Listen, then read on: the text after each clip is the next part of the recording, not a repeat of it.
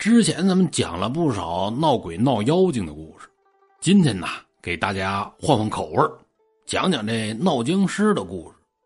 估计您各位啊，这方面的故事听的也不少了，我尽量的编吧，争取编的呀，让你们没听过。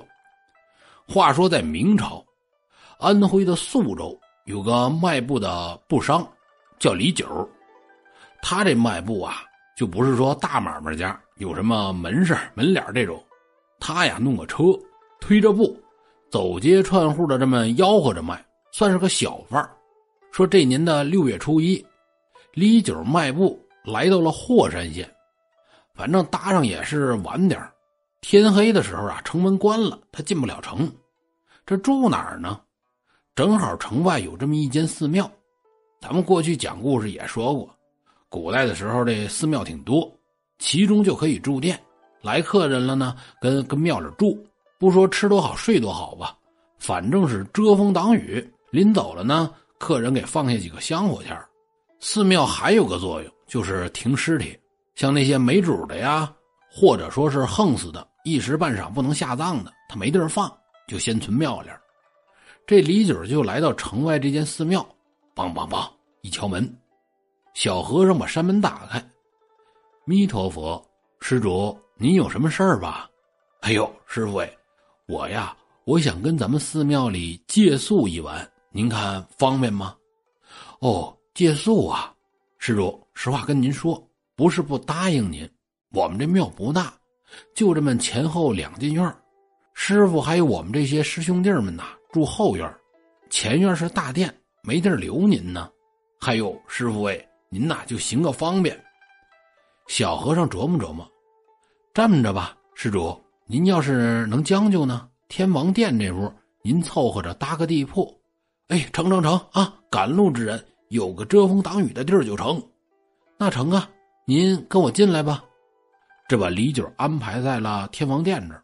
去过寺庙的都知道，天王殿的这正面供奉的是弥勒菩萨，背后呢供奉的是韦陀。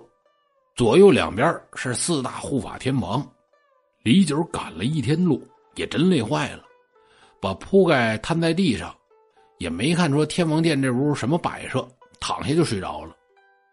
咱们刚才说过，六月初一正是月亮圆的时候，到了夜里二更天，李九突然就梦见这韦陀神从神座上走下来了，拍拍自己的后背，哎，李九，你别睡了。快起来，快起来！你大难临头了，快起来，快起来，躲到我的身后，我好搭救你。梦到这儿，李九机灵一下从梦里醒过来。这时候啊，他心里是特别明白，不对啊，这梦有说道。来不及多想，赶紧起身踉踉跄跄的走了几步。这时候就听见身后有声音，回头一看，哎呀！这这屋里怎么还停一口棺材呀？再仔细一看呢，这棺材盖已经打开一半了。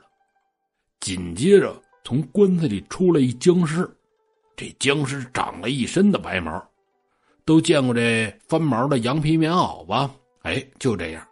咱们说，这僵尸里的一种叫白毛僵尸。今天月圆之夜，僵尸出来吸取月亮的灵气儿僵尸就靠这个活着。另外一个呀，就是喝人血，他也可以活着。僵尸从这棺材里出来，正好就看见李九。僵尸挺高兴，啊，这买卖越来越好干了呀，我得得着呀，冲着李九就扑过来了。李九就赶紧跳上神座，躲到了韦陀神的身后。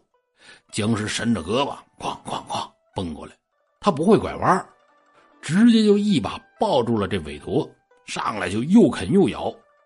把李九吓得呀，可坏了！闹僵尸了，快救命啊！他这一吵吵，庙里和尚都起来了，点上火把往这边跑。僵尸这东西呀，一是怕光，二呢就怕火。周围一有亮光，僵尸赶紧蹦回棺材里，顺手还把这棺材盖给合上了。砰！一个会关门的僵尸啊！和尚们跑过来，哟，弥陀佛！施主，您这怎么了？怎么了？李九这会儿都吓尿了，可了不得了！棺材里有僵尸。这把这事儿啊跟和尚们一说，和尚们检查这韦陀神，可不嘛，这神像的脖子都咬坏了，韦陀神怀里还抱个金刚杵，也给咬折了。这僵尸得多大劲儿啊，是吧？这赶紧报告了官府，最后官府派衙役把这棺材抬出来，一把火给烧了。最后李九为了感谢韦陀神的救命之恩，给寺庙捐资，给韦陀神呐重塑了神像。别看说僵尸遇见活人他不琢磨，上来就咬，可是据说呀，僵尸具备感情，而且拥有智慧。就有这么一个故事啊，什么时候啊？清朝湖广这一带。有这么一个走镖的镖师，姓李，咱们叫他李壮士啊。这位常年呐在外边保镖，走南闯北，手下边也有功夫，胆子还大。他呀不喜欢住人多的地儿，所以平时自己住在郊外的一座古庙里。这古庙后边有什么呀？有一片呢特别大的茂密的松树林。说这天的早上四五点钟，这天呐似亮非亮。李壮士起来练功，忽然就看见这松树林子里边隐隐约约好像有个人，而且还一蹦一蹦的。哎，这儿哪来的人呢？啊，这位这蹦着练什么功呢？姓李这位他会功夫啊，蹑步前踪，哈着腰，轻手轻脚的就过去了。树林里蹦的这位还没发现呢。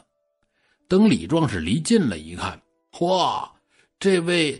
怎么还穿着唐朝的衣服啊？啊，我我不是遇见鬼了吧？嗯，我看看他要干嘛。不一会儿，他就看见那人呐蹦进树林的最深处了，进了一座古坟。这李壮士可就明白了，哦，这原来是一个僵尸啊！不成啊，僵尸出来必定害人，我得除了他。可怎么办呢？想了半天，突然想起来了。对啊，有招了！我听说僵尸啊没有棺材盖，他就没法作怪了。我找机会把他这棺材盖给拿走，他就完了。于是啊，这李壮士就埋伏在树林里了，打算等这僵尸出来之后，把他这棺材盖给拿走。溜溜等了一白天，这僵尸也一直没出来。这会儿就天黑了，等到了二更天，现在说就是晚上九点左右，就看这僵尸啊。从古墓里边蹦出来了，看样子呀，好像是这要去什么地儿。这李壮士一琢磨，嗯，我先别着急啊，我看看他要干嘛。老远这就在僵尸后边悄悄跟着，不一会儿，就看这僵尸啊蹦到了一户人家的这大门外边，四下还看看，那意思就是怕被别人发现。李壮士他弄不明白，这么诡秘，他要干嘛呀？